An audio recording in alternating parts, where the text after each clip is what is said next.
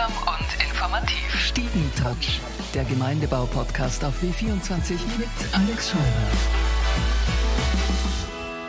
Willkommen zum Stiegentratsch Nahheit Harterheit.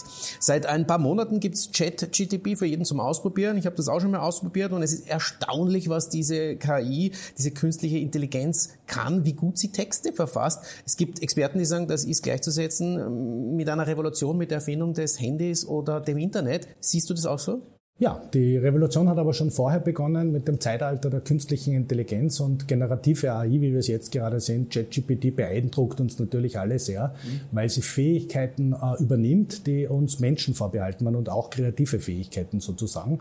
Und äh, wir müssen halt schauen, wie wir mit diesen Technologien jetzt langfristig und kurzfristig und mittelfristig äh, auch entsprechend umgehen lernen. Da hat man natürlich Angst, vor allem, dass man seinen Job verliert. Früher hat es geheißen, Maschinen übernehmen die körperlichen Schwerarbeiten, äh, mühsame Aufgaben, die Menschen nicht machen wollen.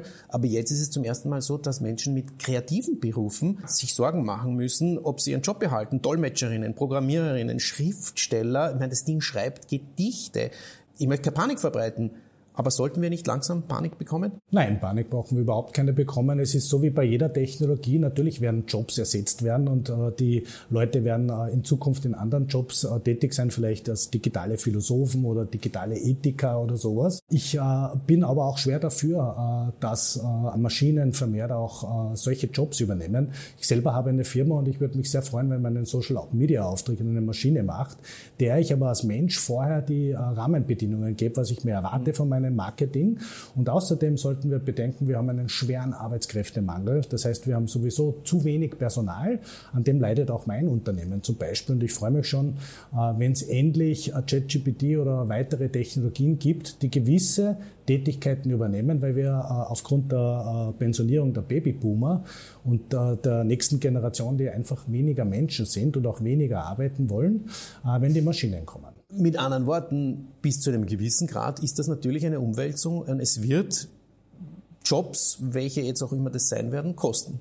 Auch 100 Prozent meiner Meinung nach. Äh, und wir sollten uns also darauf einstellen, äh, dass wir langfristig auch im Bildungssystem äh, den Kindern nicht etwas beibringen, nämlich Technologien, die es morgen nicht mehr gibt, sondern wir gehen auf die wesentlichen Faktoren des Menschen. Das ist Ethik, Moral. Und ich glaube, dass diese Dinge den Menschen vorbehalten bleiben. Stoppen kann man das Ganze natürlich sowieso nicht mehr. Das große Problem ist wie immer eher bei dieser Entwicklung, dass wir in Österreich bisschen das Schlusslicht sind. Die USA und China zum Beispiel haben im Jahr 2021 sagenhafte 70 Milliarden Dollar in KI-Forschung investiert Deutschland immerhin 2 Milliarden und bei uns waren es 2600 Euro. Na, das weiß ich jetzt nicht. Also, das hast du dahin gesagt, war ein Witz. Aber ich kann mir nicht vorstellen, dass es sehr viel war.